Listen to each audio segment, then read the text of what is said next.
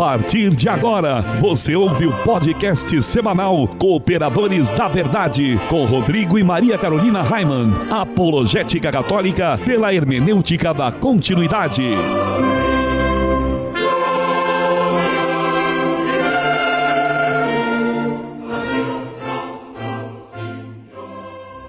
Olá, amigo ouvinte, paz e bem. Aqui quem vos fala é o professor Raiman e estamos começando mais um podcast semanal Cooperadores da Verdade, apologética católica pela hermenêutica da continuidade. Aqui se fala a verdade, custe o que custar, doa a quem doer.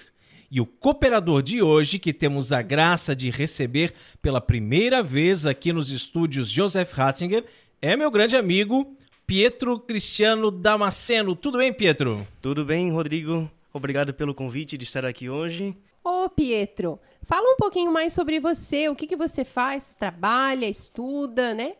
É, conta mais um pouquinho pra gente sobre a tua vocação. Fica à vontade. Certo, então. É, sou de uma família que vem de Brusque, porém residimos em Balneário Camboriú. Uma cidade agitada, mas onde também se cultiva a fé.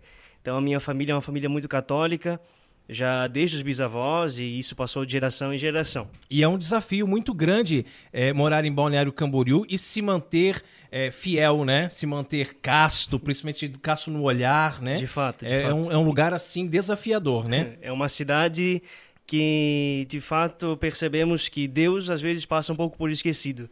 Nosso trabalho é tornar ele mais conhecido e mais como a centralidade da nossa vida, né? Pois então, a partir dessa vivência de família, cultivando a fé católica, despertou em mim a vocação sacerdotal. Oh, que benção, hein? Então, aos três anos atrás, entrei no seminário da nossa arquidiocese de Florianópolis. Ali, então, fui até quase o fim da filosofia. Ano passado, deixei o seminário para cuidar um pouco dos meus avós e também por questões pessoais, darmos um tempo um pouco, pensarmos, é bom, sempre refletirmos. É bom, né? E estamos num processo de retorno ano que vem, se tudo der certo, retorno ao seminário, então. Que maravilha, que coisa boa, né? Mas é, nesse período que você está fora do seminário, você também tem é, trabalhado como cerimoniarista, né, e etc, né? Tenho, tenho ajudado como cerimoniário de algumas missas. Aham. É... Principalmente ali no Carmelo, né? De fato. Eu, dentro do seminário, me, me aguçou muito o estudo da liturgia. Uhum. Assim que entrei, o reitor logo me deu a incumbência de cuidar da liturgia do seminário menor. É, fiquei um pouco assustado, falei, padre, mas eu não entendo muito. Ele disse, não se preocupe, vamos aos poucos estudando. Ele foi me passando os livros, Cerimonial dos Bispos, o Missal, que como legal. primeiros. E então... que coisa linda, né, que é uma liturgia bem celebrada. A gente sempre costuma falar aqui. Claro, é, nós temos, assim, uma, uma, certa preferência, questão de gosto mesmo, assim, pela missa tridentina, né? Isso a gente não, não nega. Mas quando você vai na missa nova, mas é uma missa bem celebrada, onde não é difícil, né, Pietro? Né? Ba basta ler né, o que está em preto e fazer o que está em vermelho. Né? De fato. É, é a quando... vontade do concílio, como nos diz é, Exatamente. Papa, né? Papa quando... Bento XVI e Papa Francisco continua sempre. Exatamente. Então, quando a gente vê uma missa bem celebrada, uma liturgia rica, não precisa inventar coisa, não precisa inventar teatrinho, dancinha, musiquinha, né? É só fazer o que está ali no, no missal romano que vai ser um culto realmente agradável a Deus e não a comunidade que se celebra, né? Muito bem, Pedro, que satisfação ter você aqui conosco, né? E quem está também aqui conosco, já falou é. aqui, né? então, a tagarela. espera ser apresentada formalmente, né? Da Maria Carolina Raiman. Seja bem-vinda mais uma vez, querida. Muito obrigada. E realmente é uma satisfação receber o Pietro aqui, né? Esse jovem que nós conhecemos, inclusive lá no Carmelo, é sempre muito modesto, né? Um menino muito educado. É realmente uma satisfação muito grande poder ter ele aqui. E olha que legal, há alguns dias nós recebemos aqui o Pedro, né? Simas, da comunidade Sudário. Na semana passada foi o Peter, né? Nosso afiliado. E hoje é a vez do Pietro. Então foram o Pedro, o Peter e o Pietro. Tudo pedra, né? É, só tem rocha aqui nos cooperadores, É. né? Lembrando então, gente, que esse programa ele é transmitido todas as quartas-feiras, às 20 horas, pela web rádio Eclésia, deidemarsantos.com.br. Todas as quintas-feiras, às 20 horas, pela web rádio Navegantina. Um abraço para o nosso amigo, professor Orlando, na rádio navegantina.com.br. Todas as sextas-feiras, às 20 horas, pela web rádio Cristo Jovem, cristojovem.caster.fm. Todos os sábados, às 18 horas, pela Web Rádio Franciscanos. radiofranciscanos.com.br. E de segunda a sexta-feira, às 21 horas, pela Rádio Princesa das Matas. É a AM 1560. Também pela internet valeagora.web.com.br. E com o objetivo de adquirirmos equipamentos novos para substituir esses que o Pedro pode ver aqui que estão bem sucateados, né? Estamos fazendo uma vaquinha. Hum. Isso mesmo. Você pode entrar no nosso site cooperadoresdaverdade.com, pois lá tem mais informações de como você pode contribuir com o cartão de crédito ou boleto bancário. E em nosso momento de oração de hoje, além né, de todas as intenções que estão em nossos corações, nós queremos rezar por todas aquelas pessoas que já contribuíram com a nossa vaquinha online e por todas aquelas pessoas que ainda vão contribuir. Estamos reunidos em nome do Pai, Pai, e do Filho, e do Espírito Santo. Amém. Amém. Que a graça e a paz de nosso Senhor Jesus Cristo, o amor do Pai e a força do Espírito Santo estejam sempre conosco. Bendito seja Deus que nos reuniu no amor de Cristo. Pater noster qui es in celis, sanctificetur nomen tum, advenia regnum tum, fiat voluntas tua sicut in cielo et in terra.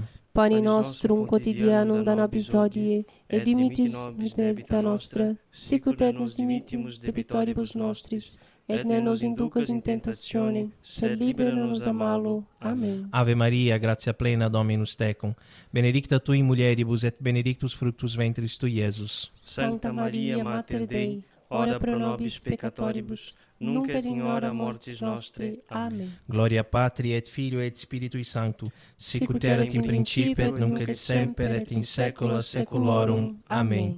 Senhor, fazei de mim um instrumento de vossa paz. Onde houver ódio, que eu leve o amor. Onde houver ofensa, que eu leve o perdão. Onde houver discórdia, que eu leve a união. Onde houver dúvida, que eu leve a fé. Onde houver erro, que eu leve a verdade. Onde houver desespero, que eu leve a esperança. Onde houver tristeza, que eu leve a alegria. Onde houver trevas, que eu leve a luz. Ó Mestre, fazei que eu procure mais Consolar, que ser consolado. Compreender que ser compreendido. amar que ser amado, Pois é dando que se recebe. Perdoando que se é perdoado. e é morrendo que se vive para a vida eterna. Amém. Amém. Cooperadores da Verdade é um podcast semanal que você pode ouvir em nossa página no Facebook ou ainda no nosso site, é o cooperadoresdaverdade.com. O programa é apresentado por mim e por minha esposa Maria Carolina e esporadicamente contamos com a participação de um ilustre colaborador da verdade, hoje no caso o Pietro, nosso amigo querido. O programa é transmitido por cinco web rádios, como nós falamos lá no início. E se você que está nos ouvindo agora também tem uma web rádio ou conhece alguém que tem e deseja transmitir o nosso programa, nem precisa pedir autorização, viu? É só tocar o terror, como se diz, porque o nosso objetivo é evangelizar. E quanto mais pessoas forem alcançadas, melhor. Seria interessante apenas mandar uma mensagem aqui para nós. E como faz para mandar uma mensagem, Pietro? Podemos mandar lá pela página do Facebook, facebook.com barra os cooperadores da verdade, ou no e-mail contato arroba cooperadoresdaverdade.com. E assim poderemos divulgar o dia e horário da transmissão. Muito bem, e em nossa página no Twitter, você pode deixar a sua sugestão ou crítica e seu pedido de oração. O endereço é arroba coop underline verdade. Ah, e o programa também está disponível nas principais plataformas de podcast no iOS, para quem usa os telefones da Apple e também Android, Windows Phone e essas tecnologias todas aí. É, graças ao meu afilhado Peter, que manja dos Paranauês.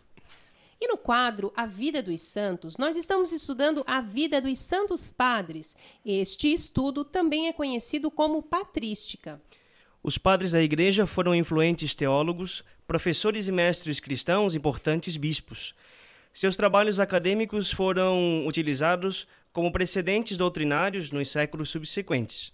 Os padres da igreja são classificados entre os séculos II e o VII.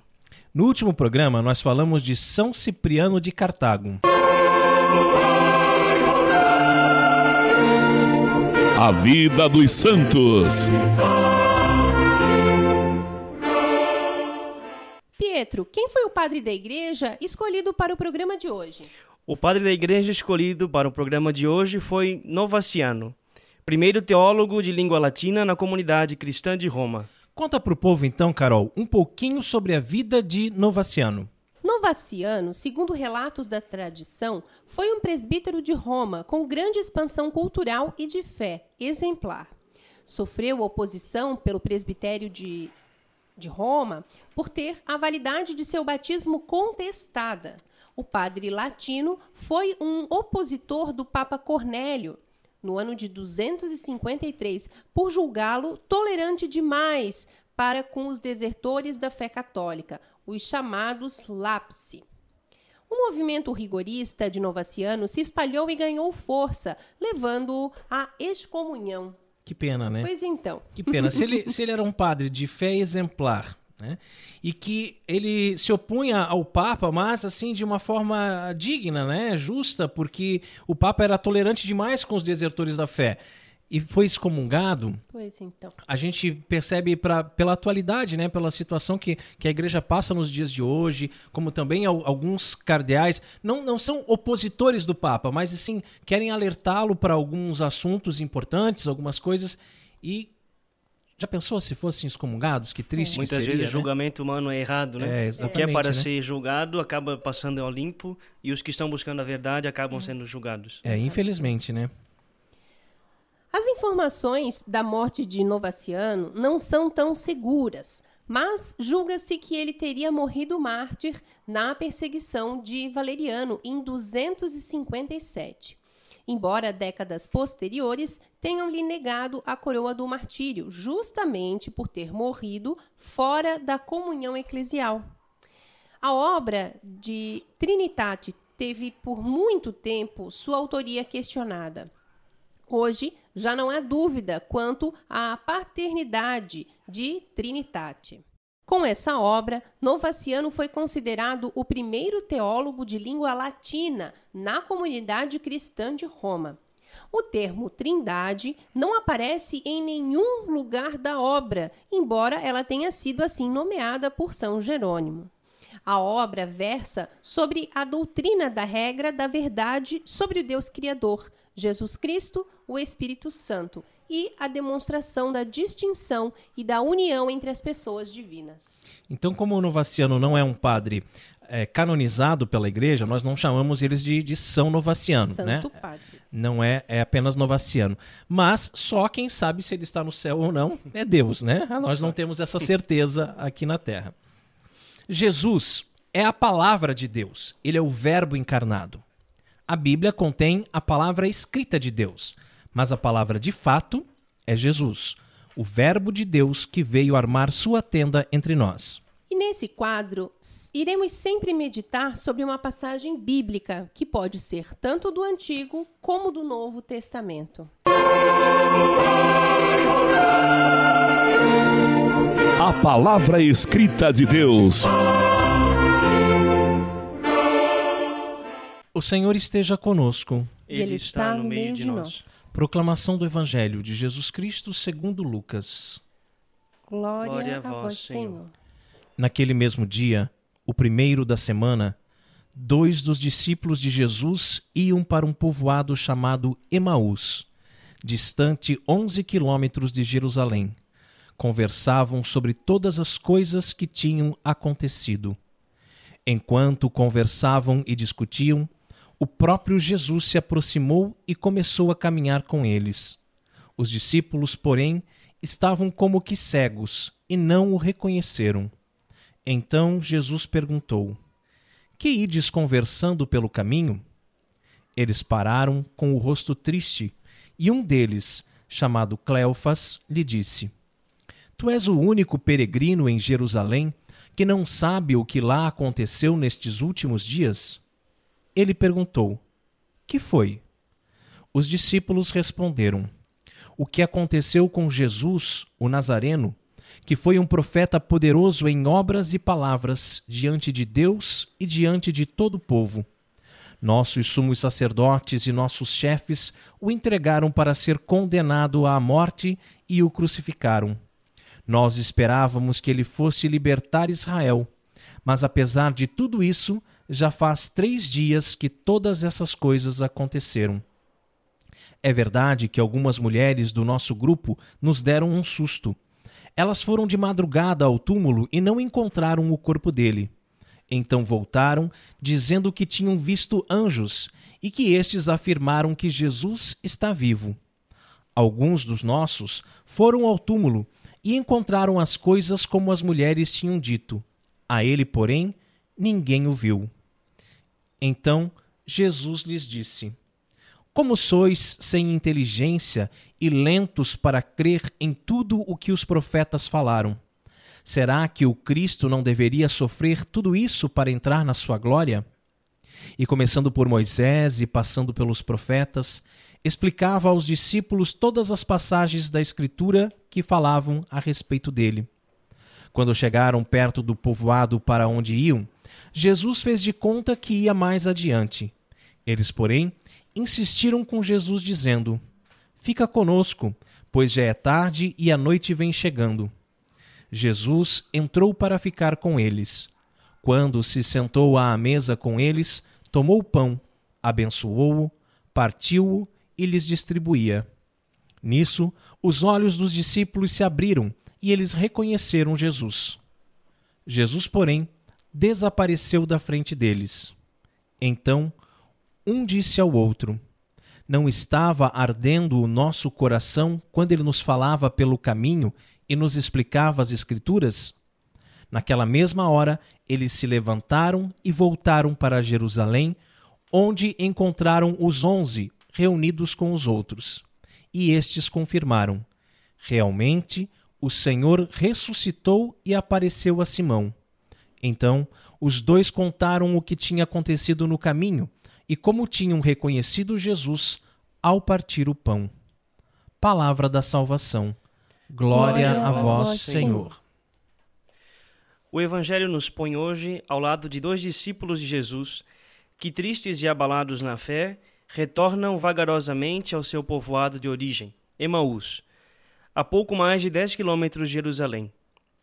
Como estivessem a conversar sobre as coisas que tinham acontecido, o Senhor ressuscitado apareceu-lhes sobre outra figura e começou a caminhar com eles.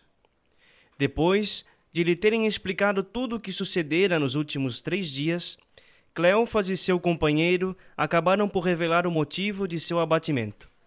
Nós esperávamos que ele fosse libertar Israel. Jesus, então, os repreendeu, não só por pensarem que a libertação que o Messias iria trazer ao povo de Deus era de índole política, mas também por imaginarem que a redenção era incompatível com o escândalo da cruz.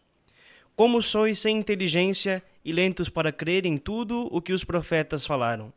Diz ele: Será que o Cristo não devia sofrer tudo isso para entrar na sua glória?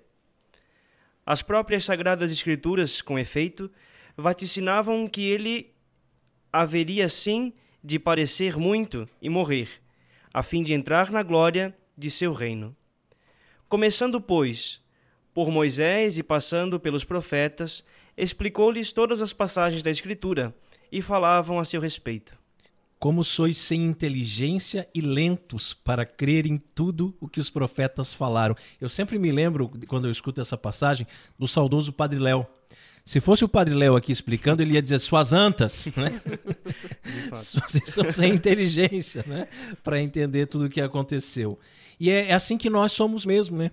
tão sem inteligência para entender o que Deus quer de cada um de nós, por que, que nós passamos por determinadas situações no nosso dia a dia, na nossa vida, na nossa vivência. Né? Muitas vezes nós nos questionamos por que está acontecendo isso comigo, né?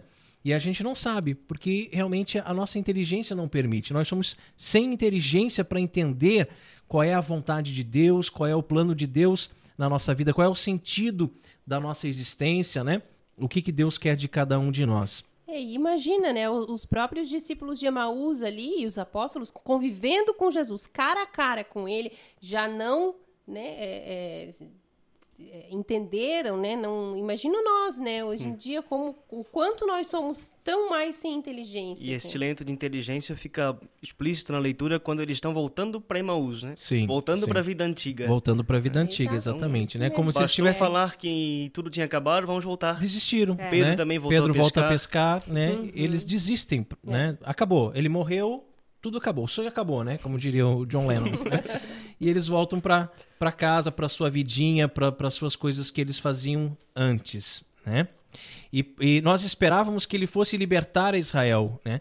É, Jesus Cristo, ele é o Messias inesperado. Né? Ele não é o Messias esperado. O povo judeu esperava um guerreiro, né? Que num cavalo branco, com uma espada, iria Talvez como nós, combater, né? como nós esperamos hoje um grande que possa vir e livrar a política ou qualquer outra coisa Exatamente. assim. de Às vezes a gente né? acaba colocando a nossa esperança, né, em determinadas pessoas, né, e criando eh, sonhos em cima, em cima disso. Eles esperavam es- esse libertador, né, que iria expulsar o- os romanos. E, e Jesus, na verdade, entra em Jerusalém numa jumentinha. Né? Então, é, é o Messias inesperado. E, como fala o texto também, o escândalo da cruz, né? Isso aí, ele- os discípulos vão entender isso somente muito tempo mais tarde, só depois que o Paráclito vem, né? E Jesus fará momentos mais tarde, quando, antes de ascender aos céus, abrir a inteligência dos apóstolos para entender as Escrituras, isto é, dar-lhes o carisma né, de compreenderem o verdadeiro significado da Bíblia e, acima de tudo, de enxergarem que a paixão, morte e ressurreição do Messias estavam já previstas no texto sagrado. Assim é que está escrito, diz ele, e assim era necessário que Cristo padecesse, mas que ressurgisse dos mortos ao terceiro dia.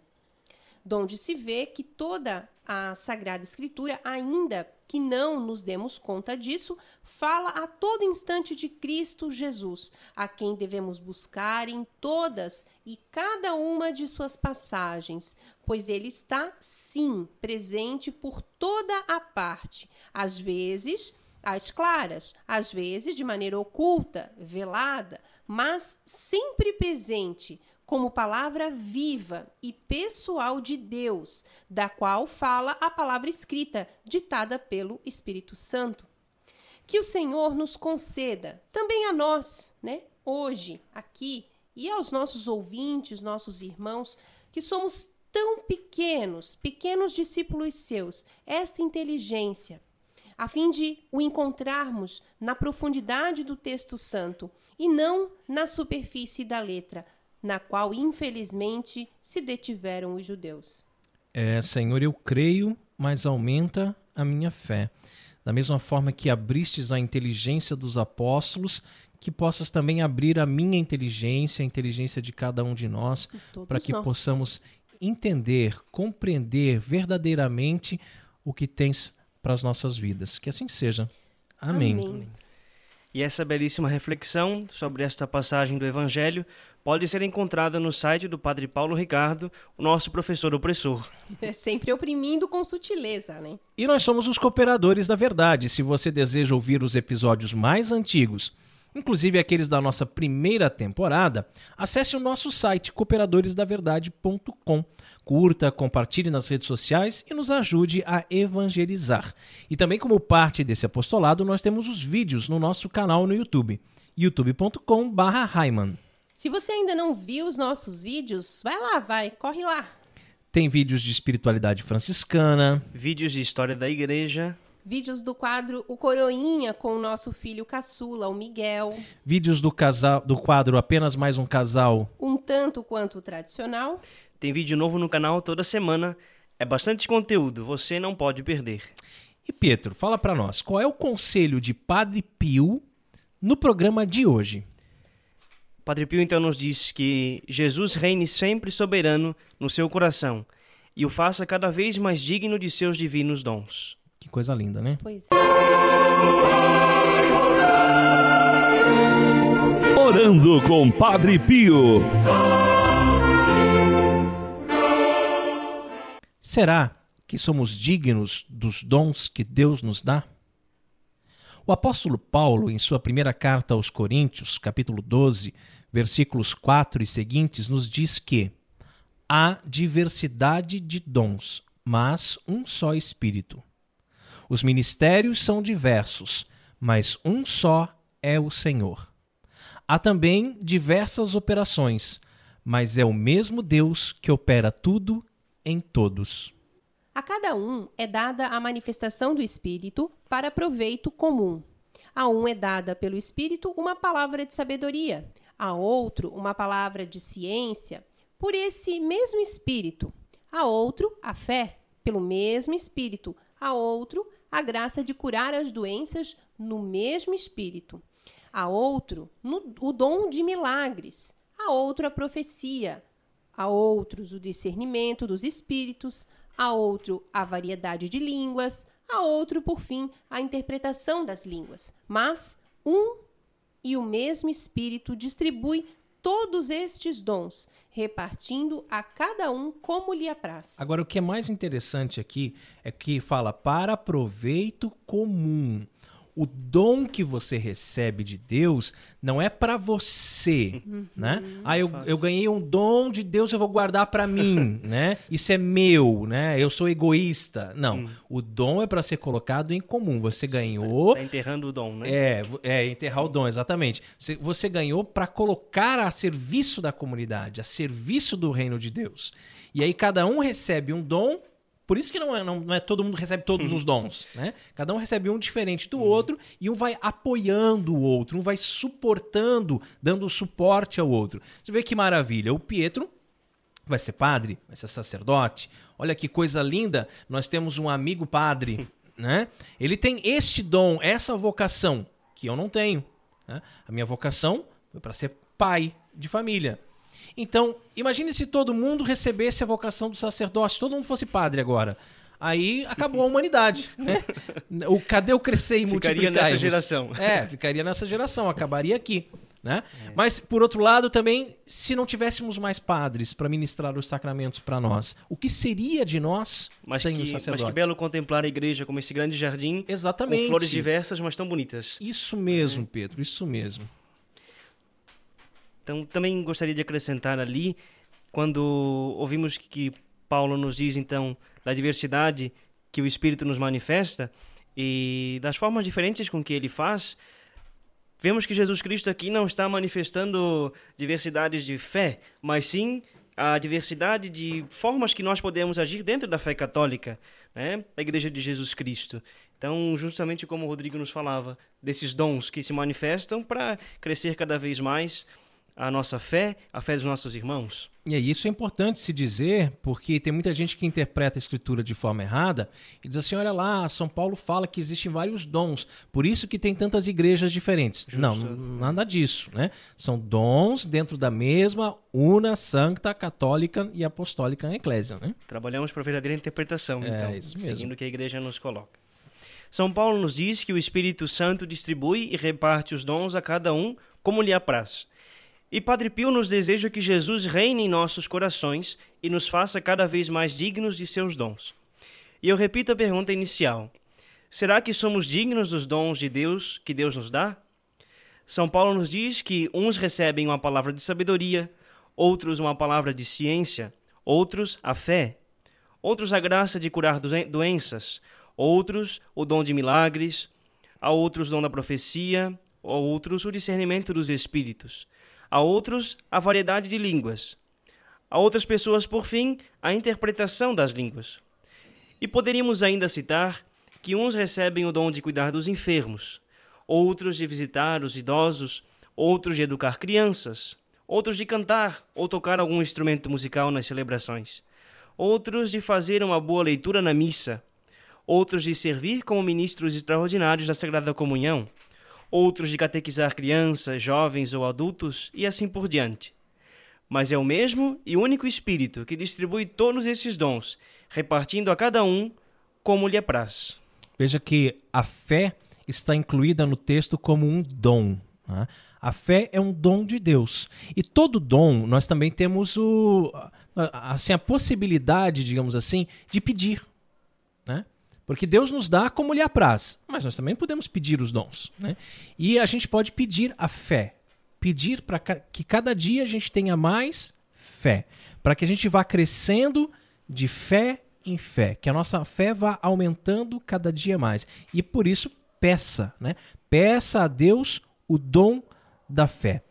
Então, novamente essa pergunta, né, que está pairando aqui hoje nos cooperadores da verdade. Será que somos dignos dos dons que Deus nos dá?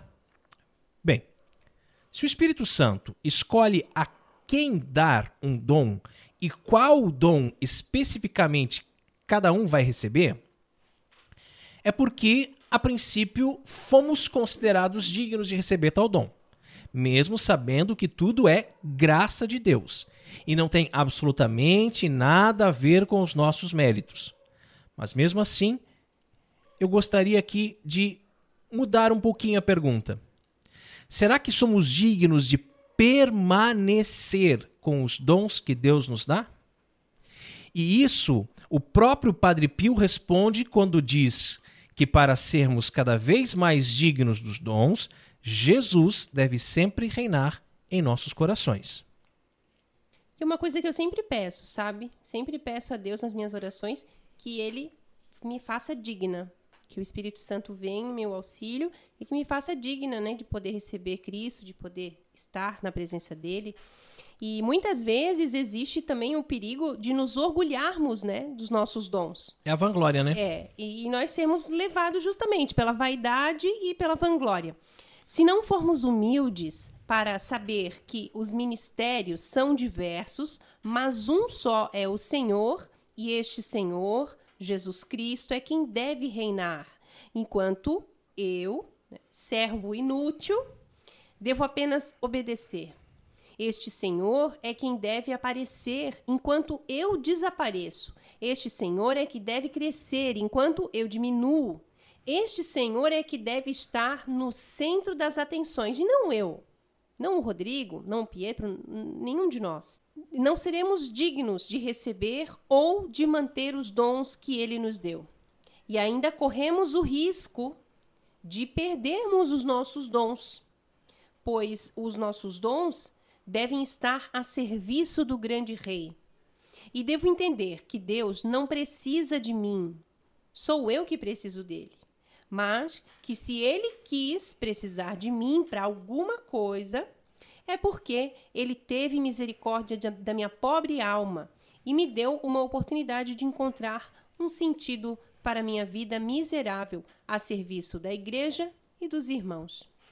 É interessante nessa questão, eu acho, pelo menos me é muito interessante para mim quando vou à missa com o bispo e na oração eucarística ele fala assim: é, Lembrai-vos ao Pai da vossa igreja, o Santo Padre Francisco, e a mim, vosso indigno servo. Isso. Fico pensando, meu Deus, o bispo, se ele é um indigno servo, é. que dirá eu, eu, né? Que dirá é. eu? É? E essa questão da humildade do servo é totalmente necessária para o cristão, porque é a postura de Jesus Cristo. Né? Ele mesmo se colocou como último dos servos quando lavou os pés dos seus. Né? Nós também devemos ser servos. E essa é a dimensão da fé católica. Agora, é muito estranho quando um católico julga o outro de se fazer de humilde. Uhum, é, isso uhum. vemos muito também. É ah, verdade. não, mas você não faz, fica se fazendo de coitadinho. De assim. Não, não é isso. Não é isso. É uma alma, um coração realmente colocado à disposição de Jesus Cristo, sabendo que Ele é nosso Senhor e Mestre, né? Uhum. chamamos Ele de Senhor. E nós já ouvimos coisas assim: ah, vocês se ajoelham na hora da, da comunhão porque vocês querem aparecer. É. Nós ficamos menores. É. E vocês querem aparecer. Não sei de qual fato. é o sentido disso. E São Francisco de Assis, nas suas orações, costumava dizer, né? Senhor, quem sois vós e quem sou eu? Né? Vós, o onipotente, Senhor do céu e da terra, e eu, um miserávelzinho, né? seu ínfimo servo. É. Né? Que assim seja. Amém. Amém.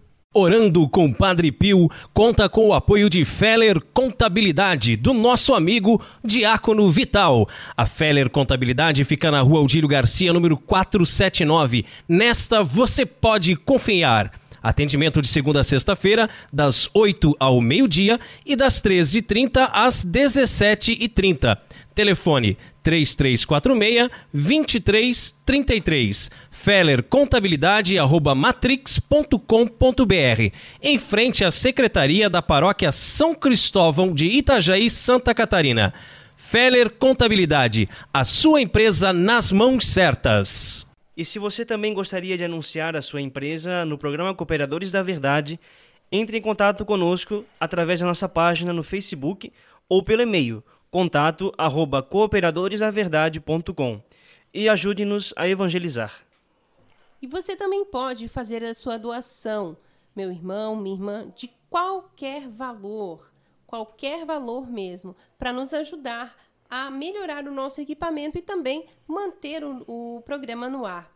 O banco é Caixa Econômica Federal, a agência 1879, operação 001. A conta corrente é 10610, dígito 1. Muito obrigada e que Deus abençoe você. Outra coisa interessante, quando a gente fala que estamos precisando de ajuda para o equipamento e tudo mais, é que às vezes a pessoa tem em casa lá um microfone que está jogado Sim. num canto, que não usa para nada, que já serviu para uma determinada etapa, Sim. cumpriu uma função, mas agora está né, inútil doa pra gente. Como né? nós né, já ganhamos já ganhamos um, também, um né? nosso amigo e Rafael. nós temos a possibilidade de ampliar aqui para fazer o programa ser apresentado por quatro pessoas simultaneamente, Olha né? só.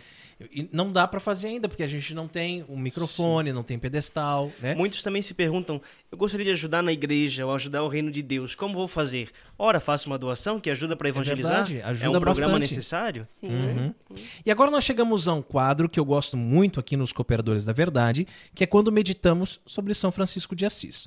Quantos belíssimos exemplos da vida deste santo podemos transpor para o nosso dia a dia, não é mesmo? Fontes franciscanas.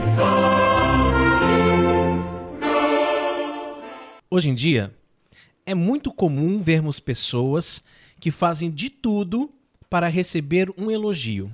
E se fazem algo e não são elogiadas, então logo ficam tristes. Também vemos o tempo todo um incentivo para que sempre elogiemos as pessoas e nunca critiquemos. É como se o elogio fosse um massageador do ego e não pudéssemos viver sem ele. Elogiar pode até servir de incentivo em algumas ocasiões, mas De fato, quem deve ser elogiado é Deus. São Francisco sempre se mostra contra a hipocrisia e a vaidade. Não queria, mesmo doente, aceitar que costurassem por dentro da sua túnica um pedaço de pele para lhe aquecer o estômago, pois esse pedaço de pele não seria visível por fora.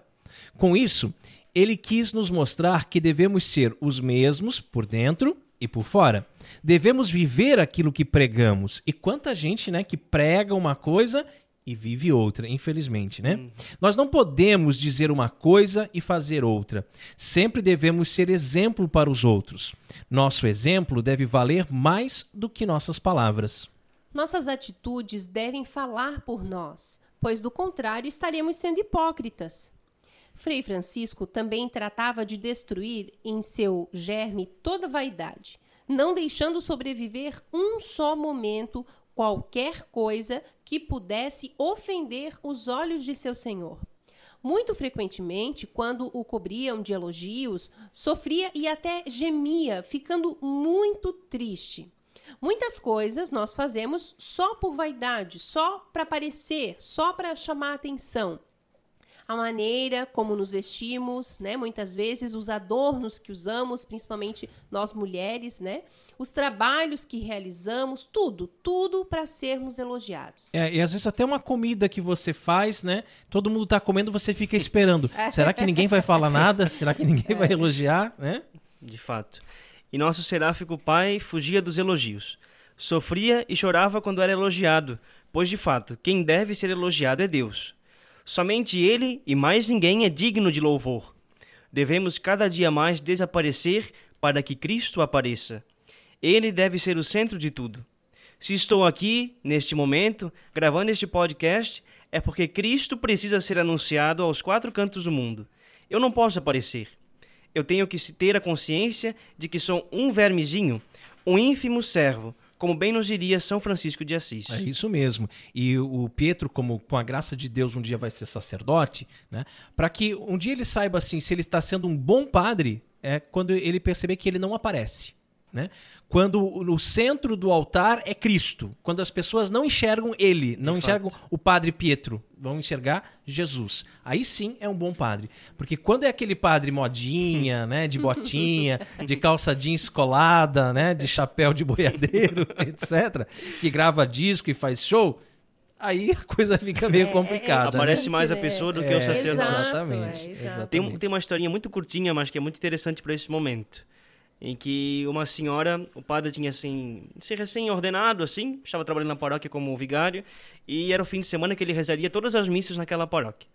Então, acabava a missa, ele ficava na porta, comentava a todos, e veio uma senhora e falou assim: Padre, eu achei um momento muito bonito da missa.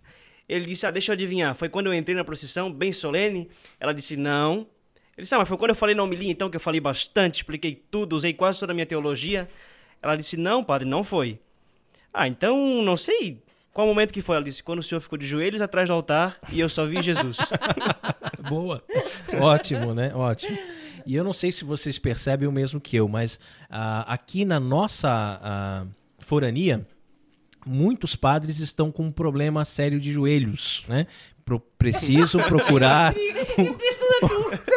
um ortopedista o mais rápido possível, porque não se ajoelham, né? Pois é, de Fazem fato, uma leve inclinação de cabeça na hora da, E da o- e consagração. olhe lá. E olhe lá, né? E olhe lá.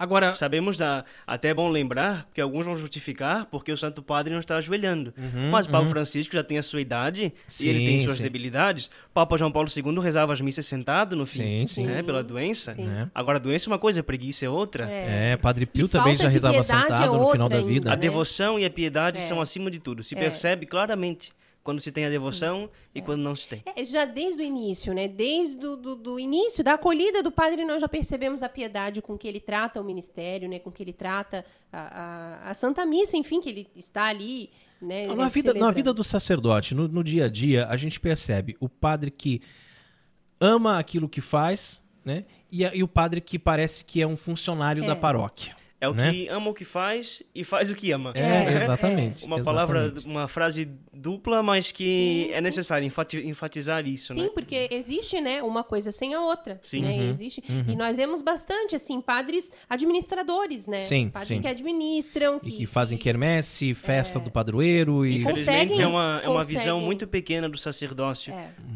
O povo que, ah, os fiéis que necessitam ouvir a palavra de Jesus Cristo, comungar, eh, receber os sacramentos corretamente e tudo, acabam, não vou dizer se perdendo, porque a graça de Deus é maior do que Sim. isso, mas muitas vezes caminham por caminhos e, e trilham caminhos errados É, por e- conta e disso. encontram muitas dificuldades, né? sim. É, nós é, temos o hábito de nos confessarmos toda semana. Agora, ultimamente, nós temos tido a graça, realmente, aqui na nossa paróquia, né? De, mas é, muitas vezes é difícil, sabe, você encontrar um sacerdote disponível. Porque eles têm um, um compromisso lá, não sei com o que, eles têm um retiro não sei da onde, eles Sim. têm, né? Que atender não sei o que. Então, às vezes. é, Agora é triste quando você chega e pede, mas o padre está ocupado com as obras da igreja. Então, Isso, né? é verdade. Exato. Né? Ou tá lá no Facebook. Mas enfim, quando alguém me parabeniza por algo, né, voltando a essa questão da vaidade e tudo mais, eu sempre me esquivo. Isso é uma coisa minha, sabe, Pietro? Desde criança. Sempre fui assim. Né? Sempre fui um menino tímido, envergonhadinho no meu canto tal. E se alguém vem dizer assim, nossa, como o teu programa é bom, eu já retruco dizendo, o programa não é meu, é de Jesus. Ele é a verdade. Eu sou apenas um cooperador, né?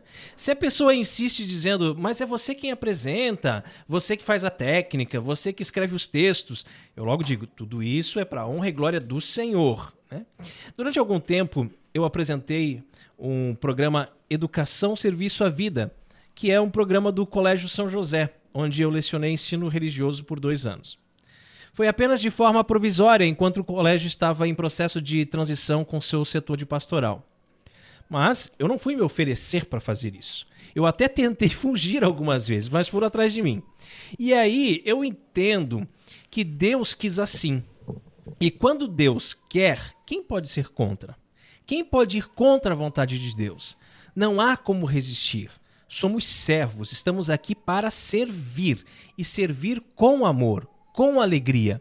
Por mais que às vezes o serviço nos roube toda a energia, mas queremos nos doar até a última gota de sangue, se for preciso, até o último suspiro, até a última batida de nosso coração.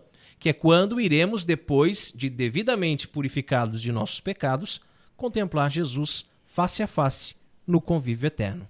Que assim Que assim seja. seja. Amém. Amém. Fontes Franciscanas conta com o apoio da Livraria Católica Auxílio dos Cristãos. Artigos religiosos. A Livraria Auxílio dos Cristãos fica na Praça Governador Irineu Bornhausen, centro de Itajaí, no estacionamento da Igreja Matriz do Santíssimo Sacramento. Calendários, bíblias, livros, artigos litúrgicos, camisetas, cartões, presépios, crucifixos, imagens sacras, CDs, DVDs e muito mais. Telefone 3349-0692. 3349-0692. Livraria Auxílio dos Cristãos. 21 anos de tradição. E chegamos ao quadro mais gostoso aqui do programa Cooperadores da Verdade, onde nós apreciamos o pão líquido, porque não somos puritanos e sabemos valorizar o sabor que os monges cervejeiros nos deixaram como legado. Bem na hora mesmo, pois eu não aguentava mais de sede. Catolicismo e cerveja. Oremos. Abençoai, Senhor, essa criatura cerveja, que da riqueza do grão vos dignastes produzir, para que seja remédio salutar ao gênero humano. Concedei ainda, pela invocação do vosso santo nome, que quem quer que dela beba, receba de vós a saúde do corpo e a tutela da alma. Por Cristo nosso Senhor. Amém. Amém. E a cerveja de hoje é uma Zen Beer Weizen. Cerveja de trigo tradicional da região da Baviera, na Alemanha. Sua coloração é dourada e tipicamente turva. O aroma é suave e frutado, com notas de banana e cravo.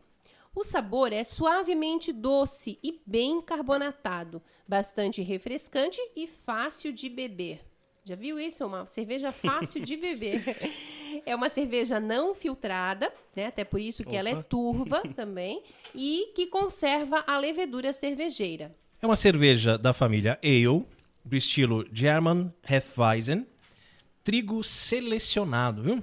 Olha. Nós tivemos lá na Zembia, né, meu bem? Sim, Que sim, maravilha, né? muito Conhecer legal. a fábrica, conhecer o pessoal de lá, Sim. né? Eles que também forneceram essa cerveja para o programa, patrocinaram, né? E o malte, né, para nós fazermos os Isso, pães. né, ganhamos o Bem malte bacana, também, né? Muito legal. A gente percebe na descrição, né, e também olhando aqui para a cerveja que ela tem uma espuma de boa densidade de formação, uma coloração dourada. Ela está disponível em garrafas de 500 ml e a sua graduação alcoólica é de 5,9. Harmoniza com atum, banana flambada, camarão, caranguejo, cuscuz, pato assado, risoto de frutos do mar, salmão, sushi, truta e entre outros. De novo o sushi aparecendo, Raimundo. É, e tinha mais coisas aqui que a Maria Carolina tirou do texto ainda, né? É um monte de coisa, né? Mas enfim, nós viemos aqui para beber ou para conversar? Ein Prosit. Der Gemütlichkeit. Então, essa cerveja, ela, a gente sente no, no- no- na boca o, essa, ah, As características isso próprias que dela colocaram não, ali. é, né? e dela não ser filtrada, né? Dá pra Sim. sentir bem, assim, as partículas, né? Uma cerveja bem, bem encorpada, assim. É, é uma cerveja turva, né? Assim como a Carol falou, por não ser filtrada. E, e tem um sabor, É. assim, do, do trigo. Um sabor ia bom, falar. né? Porque, assim, a gente prova muitas cervejas de, de estilos diferentes. Eu gosto bastante das cervejas de trigo. Mas, assim, eu já provei, tanto fora como aqui no programa mesmo, cerveja de trigo que não Que não desceu. tem, que não, é. Sabe quando trava Sim, aqui sim, atrás, sim. né? Que não, não estava condizente com o estilo. E essa aqui realmente é uma cerveja muito boa, né? O De sabor fato. do trigo, assim, gostei sentir. mesmo. De fato, é verdade. E a cor dela, né? Uma cor dourada mesmo, como fala ali no É uma texto. cerveja É, de muito verdade. bonita. É. Muito bonita. E se você produz cervejas artesanais e gostaria de ter a sua cerveja degustada aqui no programa Cooperadores da Verdade, entre em contato conosco. Catolicismo e cerveja conta com o apoio da Beer House Cervejas Especiais, empório especializado em cervejas nacionais e importadas, com agradável espaço para degustação e inúmeras opções para presentes. Produtos para harmonização, copos, taças, kits e cestas e, é claro, muita cerveja. Aberto ao público de segunda a sexta, das 15 às 23 horas, e aos sábados, das 10 às 22 horas. A nossa missão é trazer o universo cervejeiro cada vez mais próximo dos apreciadores dessa bebida inigualável. A Beer House está situada na Avenida Coronel Marcos Conder, número 950, Sala Térrea, Centro, Itajaí, Santa Catarina. beerhousemkt@gmail.com. Fone 3045 5821. Beer House, a primeira casa cervejeira de Itajaí. E no quadro mais polêmico do nosso programa, hoje vamos falar sobre um Papa da Paz e do Bem, um velhinho simpático chamado Gian Angelo de Médici. A hora da treta. Papa Pio IV, um vovozão paz e amor. E aqui vamos nós de novo. Depois dos anos de porrada, tiro e bomba, como se costuma dizer por aí, com a rigidez de Paulo IV, temos agora um Papa mais paz e amor. Pio IV era muito amável. Podemos dizer que era um vovozão bacana que foi posto à cabeça da Igreja de Cristo nos tempos da Contra-Deforma. Seu nome de batismo, como já disse, era Jean Angelo de Médici, mas não era membro da famosa família florentina. Ainda bem, depois de dois desastres ambulantes, como Leão X e Clemente VII. Ninguém aguentava mais Médicis na cátedra de Pedro. Foi governador de Parma, arcebispo de Ragusa e cardeal sacerdote de Santa Pudenciana e Santa Prisca. Seguiu ainda uma brilhante carreira sob o Papa Júlio III, mas não se dava bem com aquele que seria seu antecessor, Paulo IV. Então, e para variar, sua eleição foi outra confusão, com a ala francesa do conclave discutindo sem parar com os espanhóis. Carlo Car Carafa, o sobrinho do falecido Paulo IV, resolveu a celeuma, fechando com o cardeal de Médici, Pio IV. Habemos papam. Era a véspera de Natal do ano de 1559, hein? Uma curiosidade, então. Sua vida dá um haikai. Nasceu na Páscoa, eleito no Natal e coroado na Epifania. A Carol disse que ninguém ia saber o que é um haikai. Então, porque então, eu não é, sabia, né? É, eu é um, é um estilo de poema, né? Um estilo de É poema. que eu que sou ignorante mesmo. Essas foram suas primeiras medidas de maior destaque. Relaxou a prisão de Giovanni Moroni, cardeal acusado de heresia pelo Papa anterior. Liberou os monges andarilhos, deixando eles fazerem o que faziam melhor, andar. Estabeleceu uma profunda reformulação no index de Paulo IV, que era muito exagerado em seu rigor. Nomeou um certo Carlos Borromeu, São Carlos, cuja história já contamos aqui, como cardeal arcebispo de Milão. Nepotismo quase sempre é ruim, mas dessa vez foi bola dentro. No campo político, aproximou-se de Filipe II e acabou com as disputas com os espanhóis. Os frutos desta aproximação seriam colhidos em breve e de forma crucial para toda a civilização ocidental. Aquém de tudo isto, a iniciativa mais importante de Pio IV foi cumprir a sua principal promessa: encerrar o já arrastado Concílio de Trento, marco da Contra-Deforma. Convém salientar que este era um mundo convulsionado. Os calvinistas huguenotes pulavam pululavam pela França. Era necessário o quanto antes dar um desfecho ao concílio. O único obstáculo eram os ânimos acirrados entre Filipe II e o imperador Fernando I do Sacro Império Romano Germânico. Filipe queria chutar o balde de vez com os protestantes, enquanto Fernando tinha esperança de uma reconciliação. Afinal, era ele quem teria que aturar os filhotes de Lutero a maior parte do tempo. Bom, mas vamos às datas. Mantendo o controle da situação com maestria, Pio IV, com o auxílio luxuoso do cardeal Moroni, conseguiu encerrar o concílio em 4 de dezembro de 1563, em sua 25ª sessão. Em 26 de janeiro do ano seguinte, o Papa confirmou as, as atas e decretos e, por fim, em 30 de junho de 1564, foi promulgada a bula Benedictus Deus. Para dar prosseguimento à difícil missão de pôr a máquina para funcionar, Pio IV criou uma congregação de cardeais que deveriam orientar os trabalhos de implementação das decisões conciliares. Segundo, seguindo o exemplo de Paulo IV, determinou que os bispos retornassem para suas dioceses e lá residissem, pois naquela época era comum que os bispos quase nunca dessem as caras em sua diocese. Que coisa, né?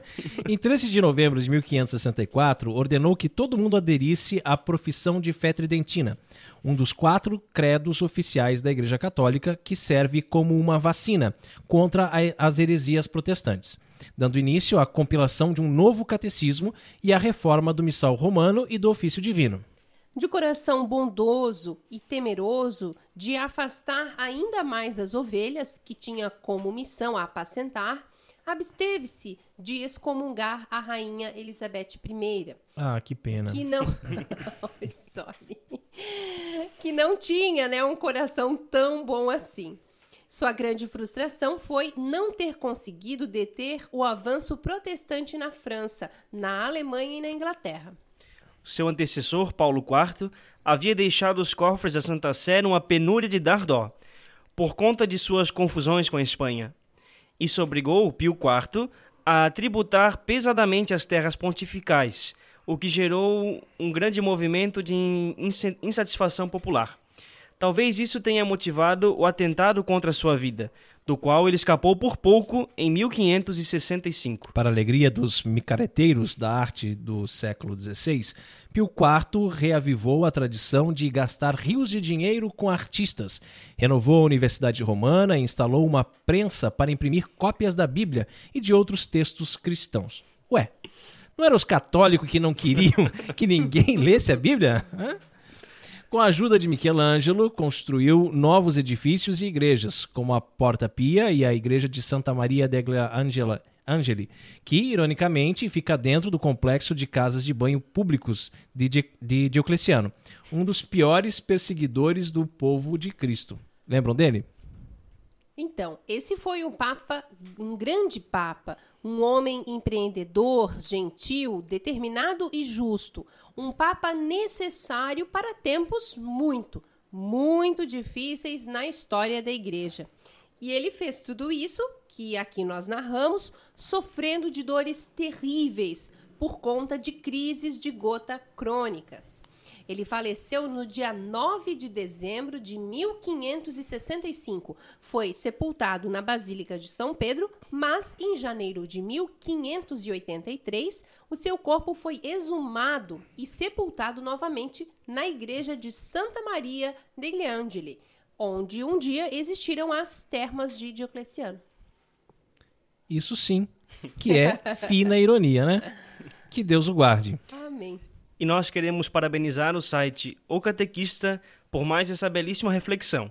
Obrigado pelo importante papel que vocês vêm desenvolvendo na internet.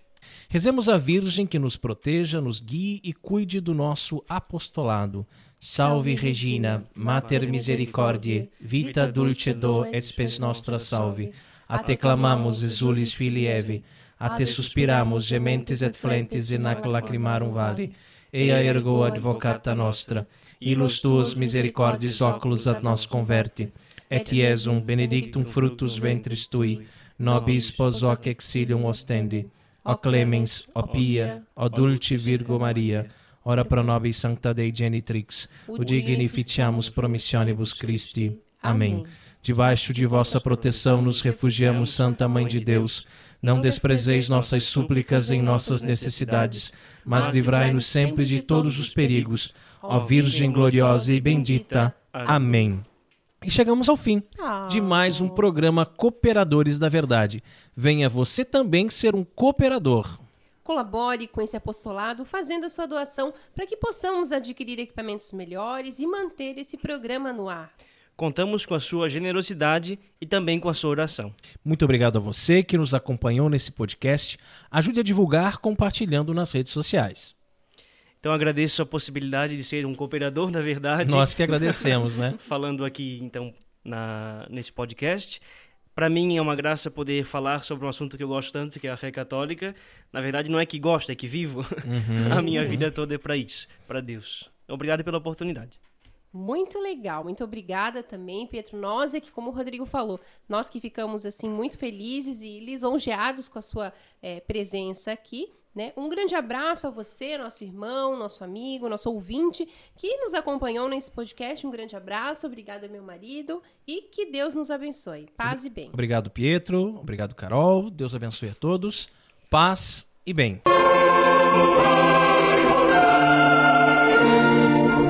Você ouviu Cooperadores da Verdade com Rodrigo e Maria Carolina Raimann, apologética católica pela hermenêutica da continuidade.